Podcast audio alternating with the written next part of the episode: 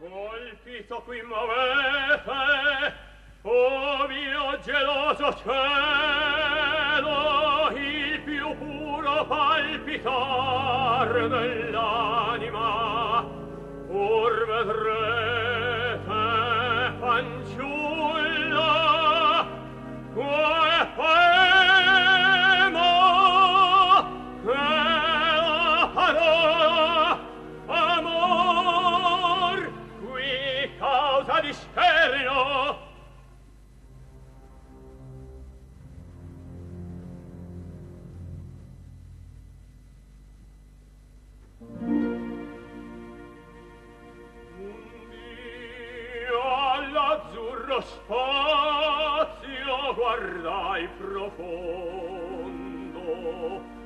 miei prati colmi di viole pioveva allora il sole e folgorava d'oro il mondo pare alla terra un immane tesoro.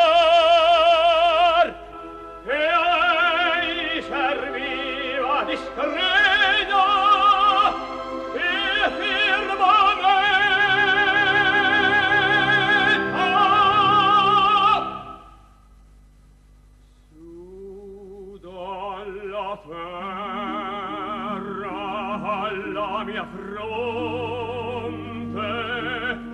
Venite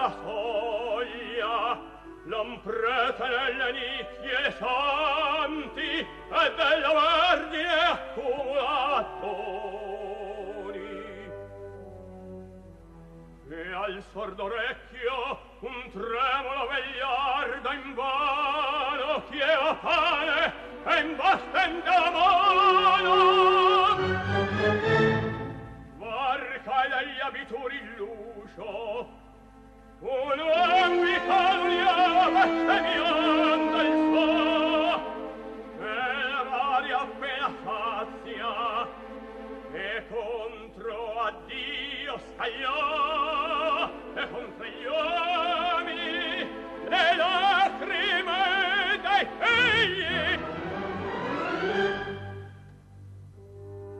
In tanta miseria la patrizia prole che fa? Sull'occhio vostro esprime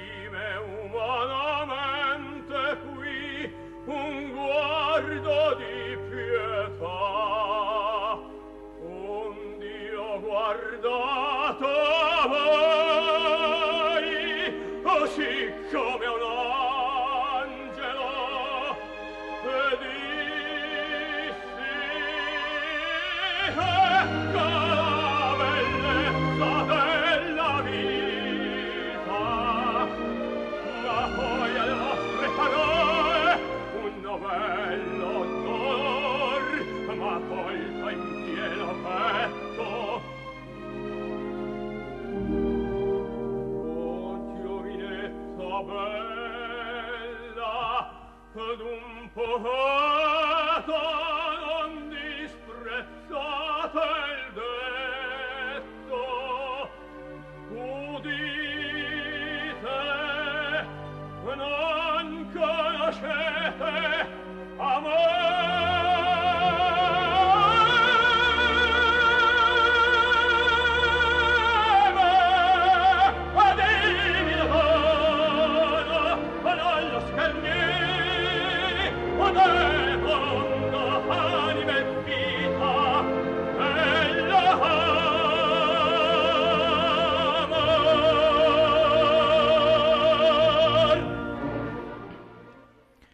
Pues sí, hemos comenzado el programa de hoy con una de las áreas más conocidas de la ópera italiana del 19, Un día l'azzurro spazio.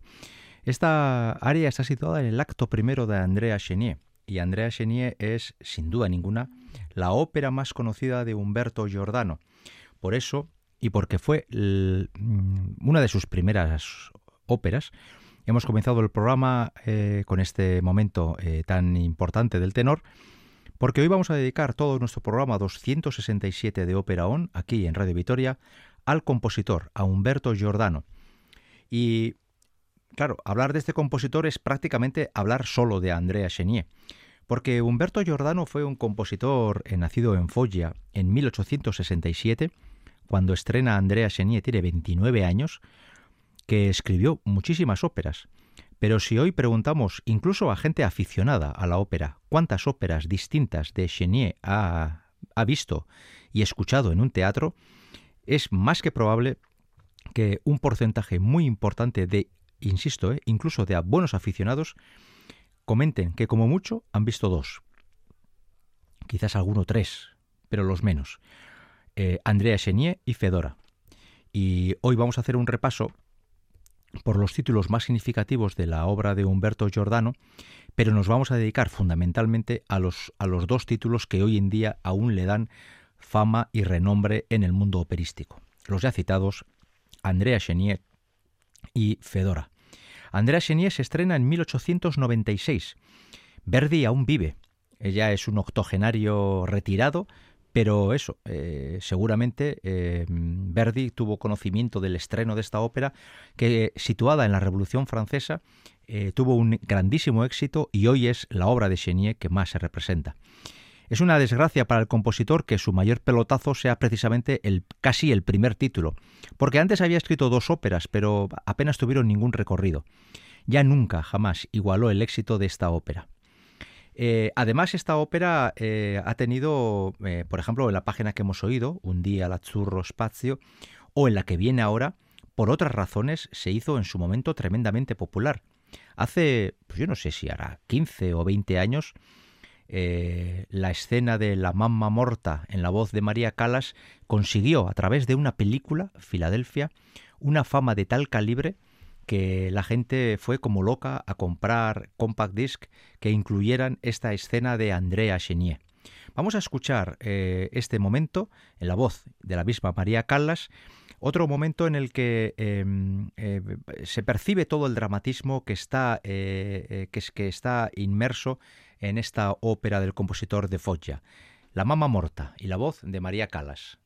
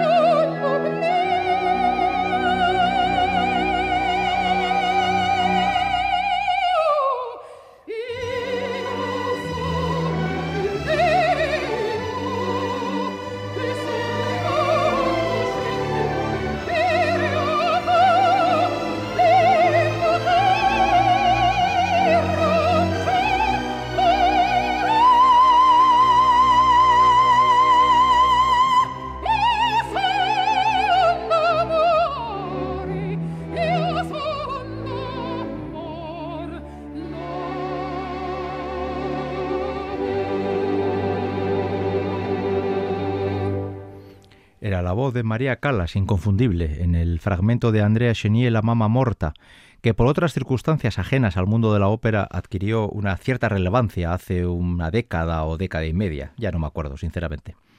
Andrea Chenier, que ya he dicho que es el gran éxito de Humberto Giordano, es una historia de amor con trasfondo político o quizás una historia político con trasfondo amoroso. No sabe muy bien, la cosa se mezcla, ¿no?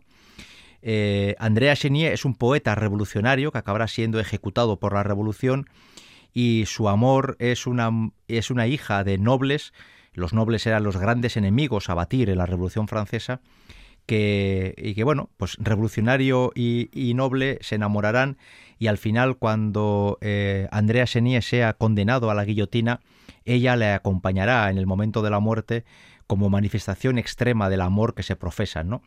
Pues bien, eh, es una ópera en la que yo creo que de una forma bastante equilibrada aparece la historia romántica más clásica de la ópera, ese amor eh, infinito entre hombre y mujer, junto con el trasfondo revolucionario, porque por ejemplo tenemos toda la escena del juicio, donde aparece retratada una justicia eh, injusta, con decisiones tomadas ya antes del juicio, donde aparece un revolucionario como Carlos Gerard, que al final tiene remordimientos por su intransigencia para con Andrea Chenier y con Madalena de Coigny. En fin, aparecen muchas cuestiones en torno a la revolución, ¿no? Pero la historia más real, más de fondo, es esa historia de amor que podría ocurrir en la Revolución Francesa como pudo haber ocurrido en la Revolución Rusa o, ocurrir ahora eh, pues en medio de la guerra de Ucrania, ¿no? Es decir, eh, es un intento de decir que en cualquier situación histórica en cualquier momento convulso que donde parezca que no hay sitio para el amor, siempre el amor encuentra un lugar en el que refugiarse. Y esa expresión máxima del amor ocurre eh, justo en el dúo final, cuando Andrea Senier es llevado a la guillotina y le acompaña su amor, ¿no? Ella. Vamos a escuchar este dúo final en el corte más largo del programa de hoy, que insisto, lo estamos dedicando de forma eh, exclusiva al compositor, a Humberto Giordano, y donde hoy repasaremos cinco obras de él, aunque especialmente dos, las dos más célebres, y vamos a escuchar el dúo final de esta ópera en la versión de Plácido Domingo, tenor, como Andrea Chenier, y la soprano Gabriela Benascova en el papel de Madalena de Coigny.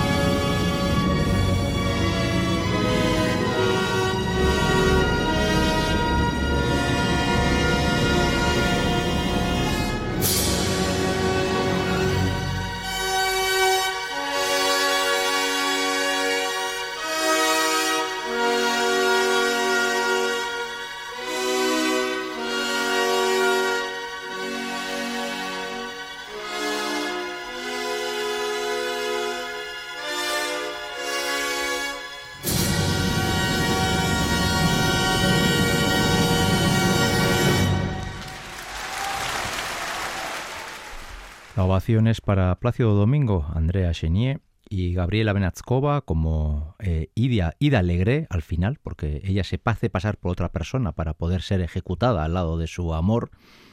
Gabriela Benatskova en el papel de Madalena de Coigny en el final de Andrea Chenier.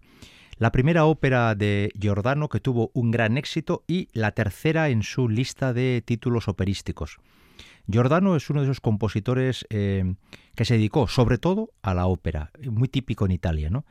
Eh, y hay que decir que Andrea Chenier, que es una ópera muy conocida y muy de repertorio, y ahora lo comentaba con, el técnico, con John Mikkel, que estaba diciéndome que a él le, parecía muy bonito lo que estábamos oyendo, y yo le decía que, que sí, que lo es, pero que hay una corriente entre los aficionados a la ópera que tiende a menospreciar las óperas del verismo, ese movimiento que se produjo a finales del 19 y principios del 20, porque se considera eh, un tipo de canto demasiado, ¿cómo lo diría? como demasiado gratuito, ¿no? Que busca el agudo efectista, que busca un sonido muy exagerado y que, y que tiene poca poesía, ¿no? Es demasiado alarde, alarde eh, mucha testosterona y, y, poca poesía, se podría resumir el verismo. Yo he de reconocer que no es el movimiento estético que más me gusta de la ópera, pero también eh, Andrea Chenier la he visto varias veces y tiene esa capacidad en el teatro de arrastrarte ¿no? en esa eh, pasión desmedida que viven los dos protagonistas. Bueno, pues con 21, perdón, con 29 años hizo estrenó Giordano esta ópera y nunca jamás volvió a tener este éxito, porque solo dos años después estrenó Fedora. Y Fedora es la segunda ópera de Giordano que hoy anda por los teatros del mundo. No es el nivel de Andrea Chenier, pero se le acerca. Se pueden encontrar bastantes grabaciones discográficas y algunos de sus fragmentos son bastante habituales en los, en los repertorios, sobre todo en el caso de los tenores. Fedora es otra historia de amor bastante rebuscada, ¿no? Porque resulta que Fedora eh, va a ver cómo el día de la boda, el día de su boda, su marido es asesinado y ella va a plantear una venganza contra eh, Loris, el principal sospechoso del asesinato de su marido tan reciente. La cuestión es que Fedora va a acabar enamorada de Loris, el hombre que ha matado a su, a su marido, Vladimiro, y, y, bueno, pues ahí se van a mezclar pasiones, se van a mezclar denuncias, odios, rencores, venganza y al final el amor. Y como ocurre con Andrea Senie, cuando llegue el amor y se reconozcan entre ambos, Fedora y Loris, el amor que se profesan, ya será demasiado tarde porque Fedora ha denunciado a, Loris como asesino de su primer marido y cuando se da cuenta de lo que siente por él, ya es tarde, la denuncia tira adelante, Fedora se acabará suicidando con un, con un veneno y Loris le acabará perdonando eh, la vida poquitos segundos antes de que ella muera. Bueno, pues en toda esta historia tremenda, algo muy típico del verismo, por cierto, las historias suelen ser de un de carácter trágico exacerbado, para mi modesto gusto en exceso, por, eso es exacerbado en concreto. Vamos a escuchar dos cortes musicales. El segundo muy conocido. Este primero quizás un poquito menos, pero nos permite escuchar la voz de una grandísima soprano como es Mirella Lafreni. Vamos a escuchar un aria de la protagonista de Fedora de la ópera homónima de Humberto Giordano.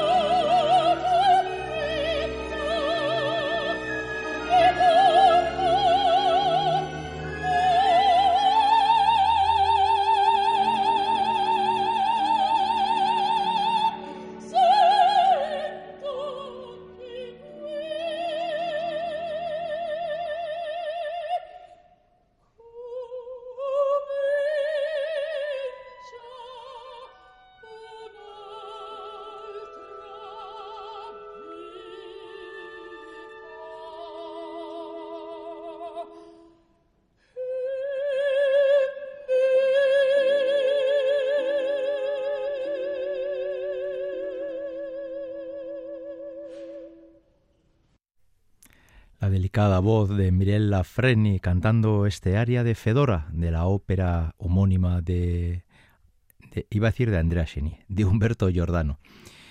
Fedora está situada, la historia, ¿eh? está situada en la Rusia eh, zarista ya no queda mucho para que ocurra la revolución de 1917, pero todavía existe el, zar, el zarismo, está la figura del zar.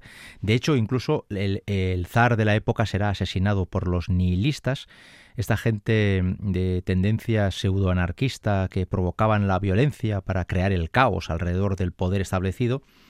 Y la verdad es que es curioso porque luego iremos viendo otras cosas, otras óperas en las que eh, Humberto Giordano siempre se fija en un hecho histórico relevante en torno al cual va creando la historia, normalmente la historia romántica que da forma al libreto ¿no? y a la ópera. Si hablamos de Fedora, la página más célebre es también una página que creo que va a ser la más corta de hoy con diferencia. El Amor Tivieta, ese arranque que tiene el el tenor en un momento dado y que es una página extremadamente breve, yo creo que no llega a los dos minutos, célebre, todos los tenores líricos y espintos la han grabado y cantado alguna vez, una de esas páginas típicas de recital en la que arrebatas al público porque es una página muy sentida y porque además te permite enseñar voz y, hacer alarde de ella, ¿no? Y bueno, e, era obvio que repasando Fedora, pues había que escuchar el amor tibieta. Eh, vamos a escucharlo además en una versión otra vez para escuchar a un cantante que viene muy poquitas veces aquí a Ópera On y eso es eh, eso va en detrimento mío. Tuve la oportunidad de verle en directo más de una vez en el teatro, un cantante peculiar, un cantante distinto y, y si digo que Pavarotti decía que él, este tenor al que vamos a oír ahora, tenía la voz más hermosa del mundo, seguro que alguno ya sabe que estamos hablando del catalán Jaume Aragal. Vamos a escuchar la voz de este tenor catalán, esta página de Fedora, y luego continuamos con tres títulos más, mucho más infrecuentes, para hacer un repaso, siquiera somero, de la principal obra de Humberto Giordano.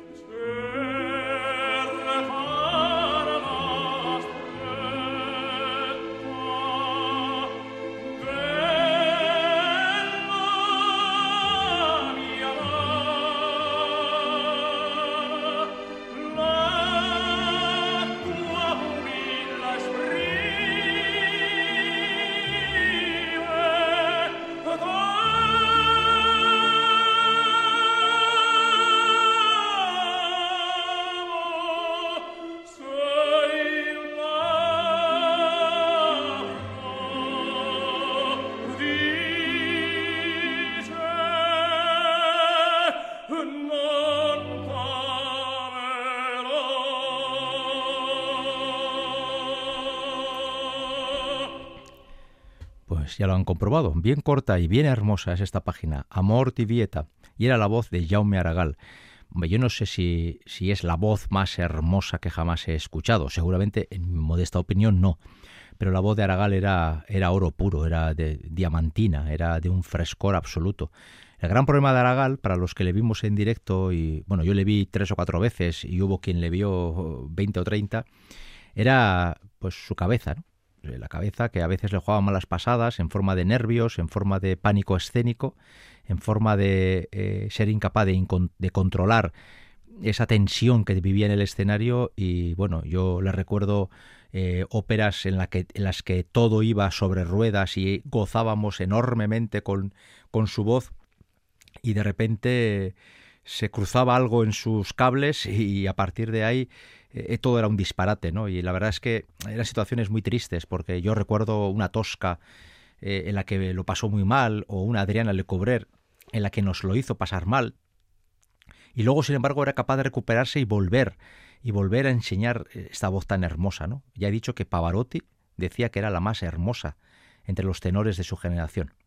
Bien, Fedora se estrena en 1898 y Giordano continuará escribiendo óperas y óperas y las estrenará todas, porque claro, con Andrea Chenier y con Fedora se ha hecho muy famoso y también ha conseguido un buen dinero y prácticamente es junto con Puccini la gran esperanza ¿no? de la ópera italiana después de la muerte de Verdi.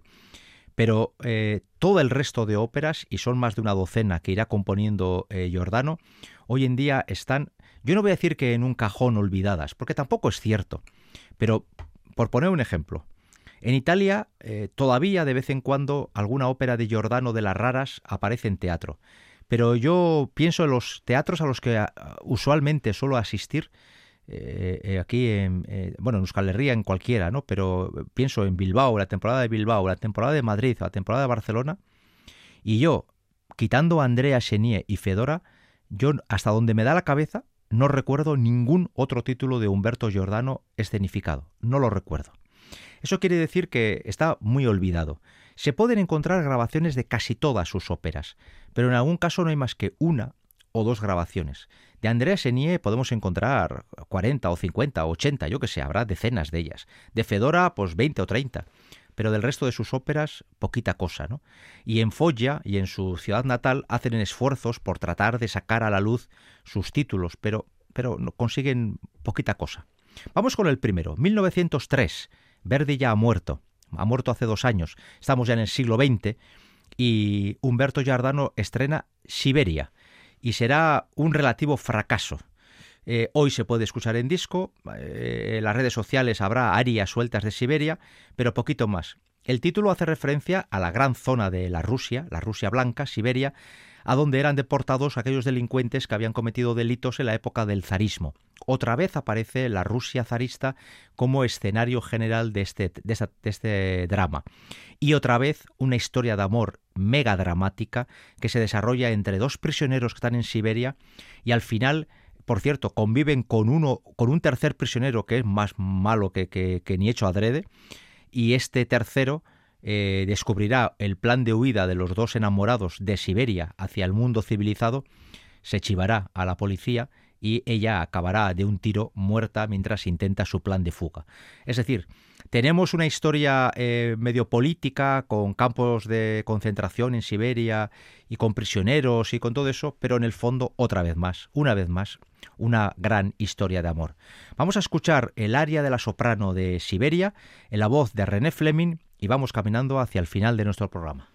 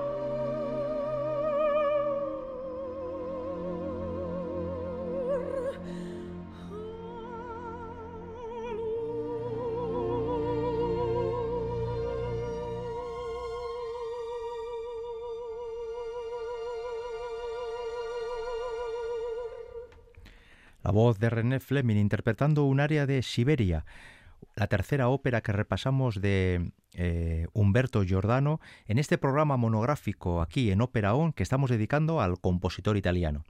Esto es, insisto, Ópera On, esto es Radio Vitoria. Estamos haciendo el programa 267 monográfico para el compositor de Andrea Chenier John Miquel Careaga en el apartado técnico y un servidor Enrique Berta ante el micrófono hemos traído propuestas ya de tres títulos distintos y nos quedan dos y vamos a ir rapidito. El cuarto título del que oiremos un corte muy breve es Madame Saint-Genet y de nuevo Humberto Giordano vuelve a la Revolución Francesa. Y aunque el acto primero ocurre justo al poco de la Revolución, los actos segundo y tercero ocurren ya en la época de Napoleón, bien entrado el siglo XIX desde luego la querencia de Giordano por la historia eh, es clarísima. Y en este, y en este caso vamos a escuchar otro aria, Cuesta tua boca, que ya insisto que es una escena, un momento muy breve de esta ópera, que se suele cantar algo en Italia y que, bueno, pues por desgracia o por desgracia o constato que es un título que del que es bastante difícil encontrar grabaciones y sin embargo, yo creo que tiene su punto de interés. La he oído alguna vez en disco, tiene su punto de interés. Y en fin, escuchen y valoren ustedes si merecería o no la pena que Madame Saint-Genet tuviera un hueco en los teatros más cercanos.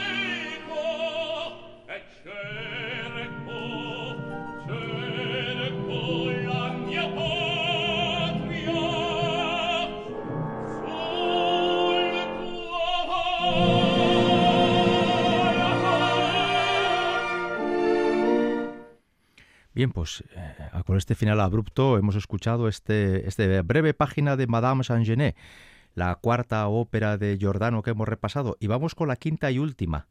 Pero antes de escuchar esta música con la que cerramos ya este programa, siquiera un, par de breves consideraciones. Eh, Verdi ha sido un enorme árbol que ha dado muchísima sombra y seguramente ha tapado a muchísimos compositores. Cuando Verdi ya estaba en el final de su carrera, incluso aun, aunque él viviera, cuando ya estaba totalmente retirado, Italia tenía una necesidad de que una figura sustituyera al menos en parte, porque era muy difícil que surgiera un nuevo Verdi, y ahí hubo una serie de compositores jóvenes que salieron, incluso algunos de ellos algo insolentes, menospreciando al viejo maestro de Buseto, y bueno, pues eh, nombres como el que nos ocupa hoy, Humberto Giordano, Pietro Mascagni, Ruggiero Leoncavallo, o quizás el más conocido, ya como Puccini, eh, pugnaron por esa especie de, corona, de, poder recoger la corona que dejaba ese gran eh, genio de la ópera que era Giuseppe Verdi. Seguramente para todos estaremos de acuerdo que el gran triunfador, si es que cabe hablar así, fue Giacomo Puccini.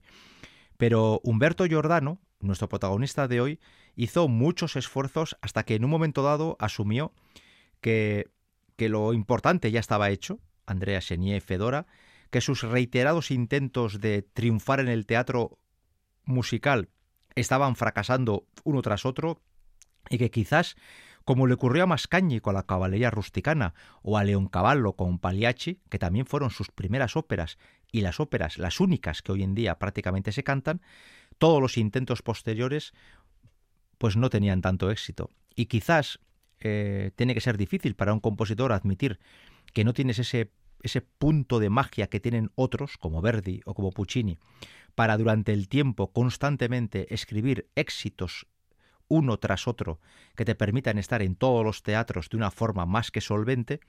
Y muchos compositores eh, post-verdianos tuvieron que conformarse con un éxito o dos bueno, y por supuesto no hablamos de la cantidad de compositores que intentaron imitar a Verdi y hoy en día nadie les recuerda, que serían legión. Pues bien, la última ópera que vamos a repasar de Humberto Giordano se estrenó en 1924. Aquí Giordano tiene ya 57 años, es un señor ya de edad provecta y aún le quedan 24 años de vida, porque eh, Humberto Giordano morirá en 1948, es decir, terminada la Segunda Guerra Mundial. Eso quiere decir que cuando estrenó eh, Andrea Chenier aún vivía Verdi y cuando se muere ya ha muerto Mussolini, para que nos demos cuenta de todo el proceso de vida que le tocó eh, vivir a, este compositor. ¿no? La última ópera que traemos a colación es La Cena delle Beffe, que sería titulado algo así como La Cena de los Bufones. O quizás alguien tenga en mente la película aquella, La Cena con los Idiotas, pero en este caso hablamos de una historia, una vez más, de amor, de odio y de venganza, donde una cena será el instrumento que utilizará uno de los protagonistas para poder terminar con sus enemigos. Vamos a escuchar, para cerrar este programa, el dúo entre Ginebra y Janetto. En este caso, eh, los cantantes serán Anna María Rosati y el tenor será Amadeo Zambón. Seis minutos no llega para recordar a un compositor que, por suerte o por desgracia, hoy en día se le recuerda siquiera por ópera y media por dos óperas. Ojalá eh, tengamos la suerte, por lo menos alguna vez, de que alguna otra de sus óperas la podamos ver en algún teatro cercano. En la confianza de haberles ayudado a conocer un poquito más siquiera la figura de Humberto Giordano, y en la confianza de que hayan disfrutado de la ópera y de la música, que es lo más importante, hasta la semana que viene.